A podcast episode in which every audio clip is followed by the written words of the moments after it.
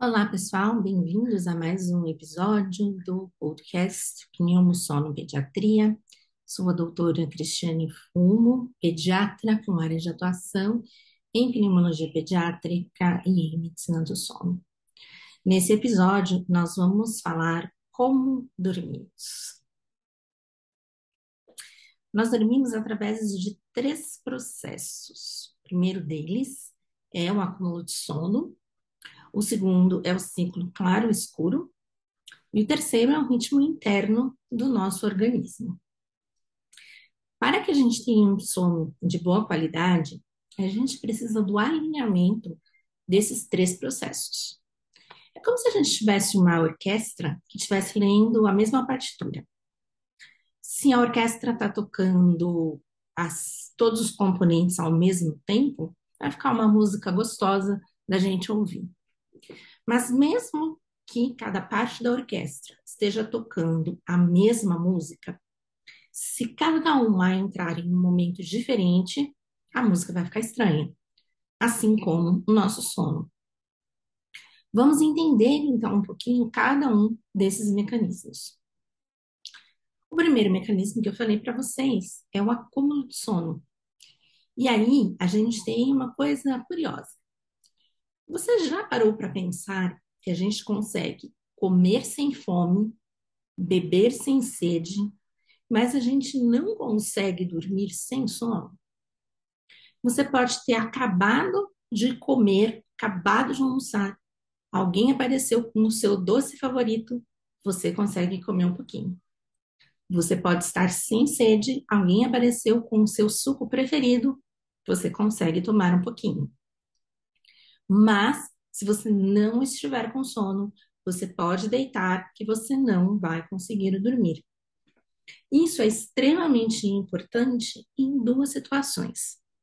Primeira, no adolescente. E em alguns adultos também, viu? É aquela pessoa que, quando chega o final de semana, vai dormir tarde, acorda tarde, quando chega no domingo de noite, lembra, hum, amanhã tenho que levantar cedo, seja para ir para a escola, seja para ir para o trabalho. Então, eu preciso dormir cedo. Só que a pessoa dormiu até meio-dia. Quem disse que às 10 horas da noite essa pessoa vai ter sono? Não vai ter sono porque não conseguiu acumular o sono necessário ao longo do dia para dormir nesse horário.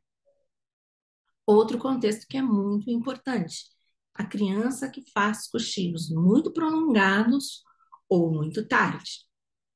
Cada criança funciona de um jeito, mas a maioria das crianças, se fizer cochilos muito prolongados ou cochilos no final da tarde, vai ter uma dificuldade de dormir à noite. Então, de repente, aquela criança que está voltando para casa às 5 horas da tarde, depois de sair da escola, faz um cochilo ali no carro e quando chega a hora de dormir, não tem sono de jeito nenhum. Então é importante nas crianças pequenas que a gente observe qual é o horário a partir do qual o cochilo atrapalha o sono noturno e também quanto tempo de cochilo acaba atrapalhando este sono noturno. O segundo mecanismo que nós temos é o ciclo claro e escuro. Para quem mora aqui no Brasil, a gente não tem tanta variação do ciclo claro e escuro ao longo do ano. Mas para quem mora nos extremos do planeta, a gente pode ter noites muito longas ou dias muito longos nos pontos mais altos aí do inverno e do verão, respectivamente mesmo não tendo uma grande quantidade de diferença de luminosidade no verão e no inverno, para a maior parte do Brasil, a gente tem aí um pouquinho de diferença da iluminação, e isso pode fazer com que a gente tenha mais sono no inverno e menos sono no verão. Duas coisas atrapalham bastante a gente em relação ao ciclo claro e escuro. Um deles é a questão do horário de verão. Você pode gostar, você pode detestar, você pode ser indiferente ao horário de verão. mas nós já temos vários estudos americanos aqui no Brasil. Ninguém fala ainda nesse assunto, mostrando que nas semanas em que a gente tem a troca do horário normal para o horário de verão, ou quando a gente tem a troca do horário de verão para o horário normal, nós temos mais acidentes de trânsito, nós temos mais infarto, nós temos mais doenças relacionadas a essa uma hora de diferença, porque o nosso relógio interno não está funcionando igual ao relógio externo. Outro problema extremamente importante que a gente tem durante o horário de verão são os adolescentes. E geralmente o horário de verão vem quando? Final do ano. Junto com o final do ano vem o quê? Vestibular. Quem é que faz vestibular? Na maior parte das vezes são os adolescentes. E aí a gente está falando de adolescente que já tem uma alteração do ritmo interno, eles secretam a melatonina mais tarde por uma questão de amadurecimento. A gente tem o sol até 8, 9 horas da noite, dependendo da época do ano. E aí a gente vai ter uma dificuldade muito grande para esse adolescente conseguir dormir e também para conseguir levantar no dia seguinte e ir de uma maneira funcional para a escola. Falamos do acúmulo de sono, falamos do ciclo claro e escuro, e eu ainda esqueci de falar uma coisa extremamente importante do ciclo claro e escuro, que é como a gente pode bagunçar.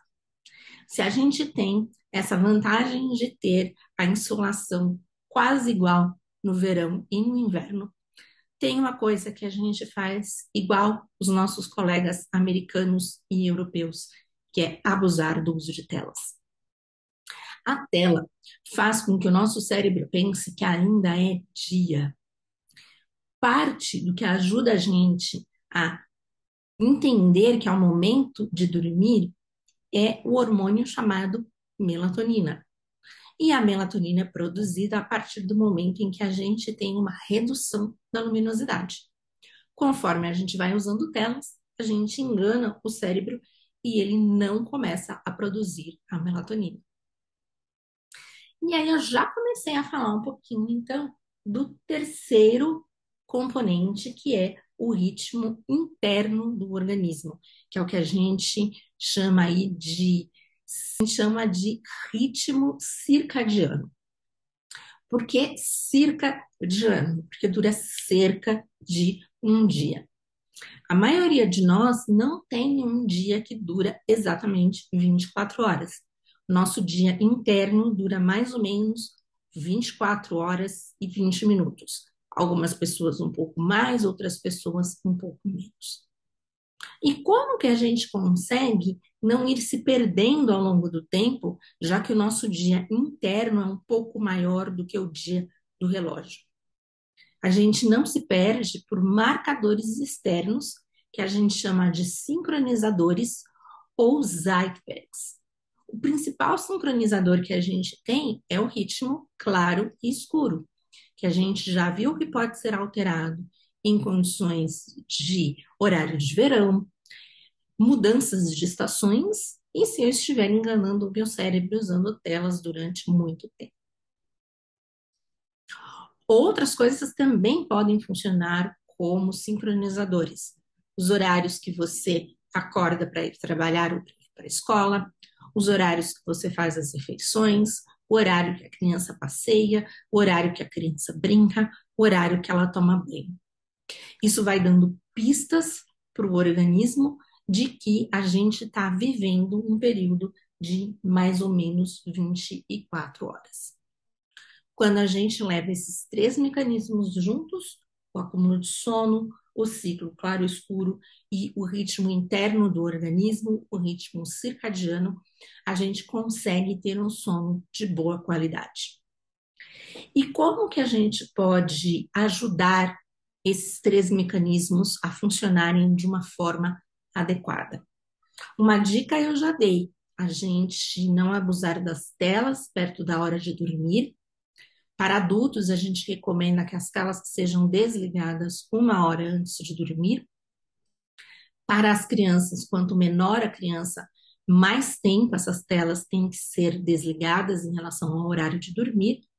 Lembrando que a Sociedade Brasileira de Pediatria recomenda tempo zero de tela para os menores de dois anos.